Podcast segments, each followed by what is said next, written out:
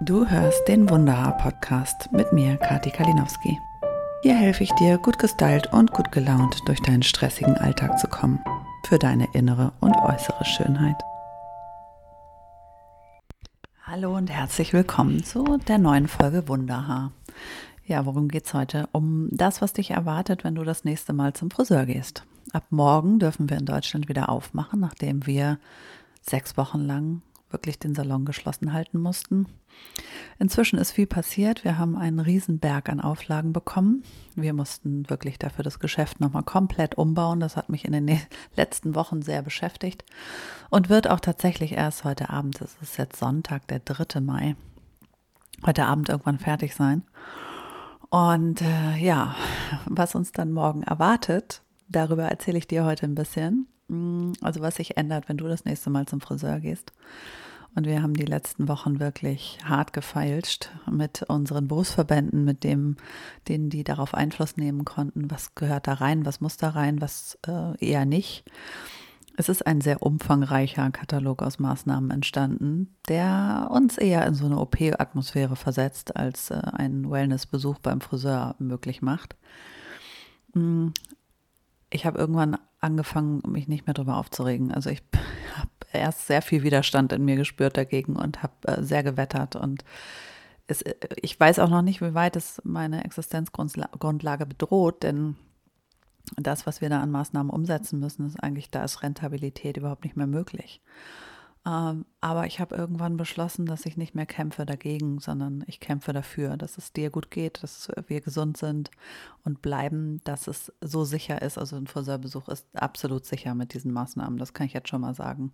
Es gab auch vorher schon keine Ansteckungen, die belegt waren äh, über Friseure, aber Natürlich kommen wir unseren Kunden nahe und wollen das dann eben auch mit der bestmöglichen Sicherheit für euch und für uns machen.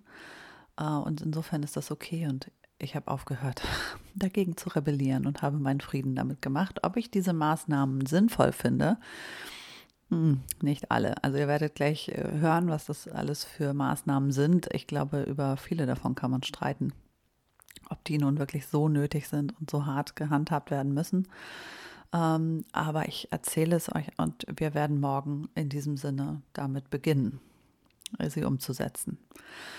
Ja, äh, jetzt nutze ich noch die letzten Stunden, bevor der Ansturm unserer Kunden losgeht, um dir ein, dich ein bisschen vorzubereiten darauf, was äh, passieren wird. Also wir fangen mal so ganz normal an. Du gehst äh, hin und möchtest zum Friseur. Normalerweise kommt man einfach rein.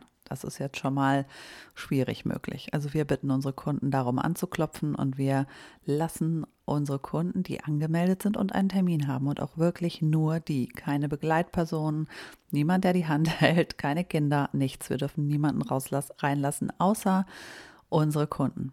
Und wenn du angemeldete Kundin bist, dann musst du warten, bis der Stuhl sozusagen, auf den du gleich äh, deinen in dein Popöchen bettest, ob der auch schon wirklich wieder frei ist, ob der desinfiziert ist und vorher dürfen wir euch gar nicht in den Salon lassen. Also einmal wird geklopft, dann bitten wir dich rein, dann wirst du als allererstes dir die Hände waschen bzw. desinfizieren. Wir haben die Möglichkeit, sofort ein Handwaschbecken am Eingang zu haben mit einer viroziden Seife, sodass wir wirklich wissen, okay, du hast dir die Hände gewaschen, ähm, deine Hände, Hände sind virenfrei, dann nehmen wir dich mit auf den Stuhl. Dann äh, gibt es eben anstatt neun Plätze, die wir sonst zur Verfügung hatten, durch die Abstandsregelungen in unserer Branche nur noch fünf Plätze, die wir benutzen dürfen. Was das bedeutet, kannst du dir bestimmt vorstellen. Also bei uns halt es inzwischen auch ein bisschen im Laden. Äh, es ist ein ganz anderes Feeling. Und das sind auch ganz andere Gegebenheiten, unter denen wir arbeiten. Das heißt, wir sind sonst ein Team aus sechs Friseuren und wir werden jetzt nur noch mit drei Friseuren arbeiten können, weil wir einfach nur noch fünf Plätze haben. Ne? Und äh, das ist anders gar nicht mehr möglich. Das heißt, ein Team arbeitet eine Woche, das nächste Team arbeitet die nächste Woche. Ob das danach noch rentabel ist, wenn du eigentlich nur die Hälfte deines Umsatzes machen kannst, das wird, wird sich zeigen. Also es ist für uns alle ein harter Existenzkampf. Das muss man wirklich so sagen. Und dann wirst du eben von deiner Friseurin, deinem Friseur begrüßt ähm, über den Spiegel. Nicht mehr, wir stellen uns vor dich und gucken dir in die Augen und äh, führen erstmal ein lockeres Gespräch, sondern Man ist angehalten, wirklich auf unnötige Gespräche zu verzichten, weil sonst die Maske schneller äh, durchfeuchtet. Wir dürfen das nur noch eben über den Spiegel im Blickkontakt machen. Das heißt, ich stehe hinter dir, du sitzt und guckst in den Spiegel und wir beide gucken in diesen Spiegel und unterhalten uns über diesen Spiegel. Das ist nicht schön, das haben wir uns jahrelang abgewöhnen wollen.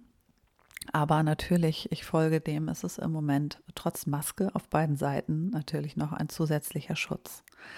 Dann ist es so, dass ähm, eben auch die Haare immer gewaschen werden müssen. Das heißt, es gibt keine Diskussion mehr Trockenhaarschnitt oder ne, ich puste mal eben selber die Haare trocken. Ähm, das würde im Salonablauf äh, wirklich wäre unmöglich, weil die Abläufe gestört werden. Also sprich, erstmal darfst du keinem Kunden einen Föhn in die Hand drücken, aber selbst wenn der was von sich mitbringt, für unsere Abläufe im Wechsel, weil ja gar nicht so viele Kunden da sein dürfen, ist es nur noch möglich, eben komplette Dienstleistungen anzubieten, also ein Waschen, ein Schneiden und ein Föhn. Dann hast du einen neuen Haarschnitt, ein gutes Styling und dann geht es sozusagen wieder nach Hause. Also alles was da wichtig ist, ähm, ist wirklich die Haarwäsche. Bei jedem, egal was, Männer, Kinder, alle. Sie müssen alle gewaschen werden. Das ist für uns gut. Ich begrüße das sehr, weil es immer schöner ist, an einem sauberen Haar zu arbeiten und weil wir uns eben auch über die Haare und über die Mini-Mikroschnipsel, die bei diesem Abschneiden entstehen, überhaupt nicht infizieren wollen. Das ist ganz wichtig. Und man greift sich doch vorher mal unbewusst in die Haare. Und um wirklich da auch den Schutz für uns als Friseure sicherzustellen, ist das ein ganz wichtiger Schritt. Was natürlich nicht mehr gemacht werden darf, das sind alle Dienstleistungen, die im Gesicht stattfinden. Also das klassische Augenbrauen zupfen, Wimpern färben, Bart äh, schneiden ist jetzt nicht mehr möglich. Genauso kritisch und schwierig sind Haarschnitte bei Kindern. Laut unserer Verordnung ist es so, dass wir eigentlich nur Kinder ab zwölf Jahren bedienen dürfen. Und die müssen auch alleine kommen. Die müssen ihre Maske alleine festhalten können, beziehungsweise Maske überhaupt vernünftig tragen können. Und äh, sie dürfen keine Begleitpersonen dann bei sich haben. Also keine Mutter, die auf dem Schoß das Kind hat oder die darauf achtet, dass das Kind gerade sitzt. Das funktioniert alles nicht mehr. Das führt auch bei uns gerade zu einer großen Diskussionswelle was machen wir denn mit allen Kindern unter zwölf? Dürfen die jetzt nicht mehr zum Friseur? Das ist gerade etwas, was wohl noch im Nachgang geklärt wird, aber im Moment ist es definitiv in der Verordnung so erklärt, alle Kinder ab zwölf. So, und die eben auch mit Haare waschen und allem, was dazugehört.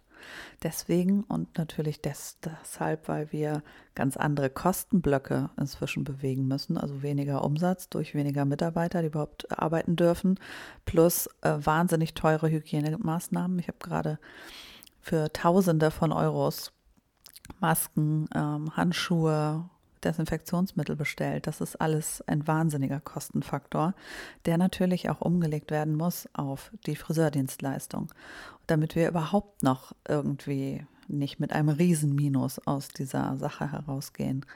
Das heißt, euer Friseurbesuch wird auch immer teurer werden. Das ist definitiv so. Das ist unterschiedlich, je nachdem, wie wer was anpasst.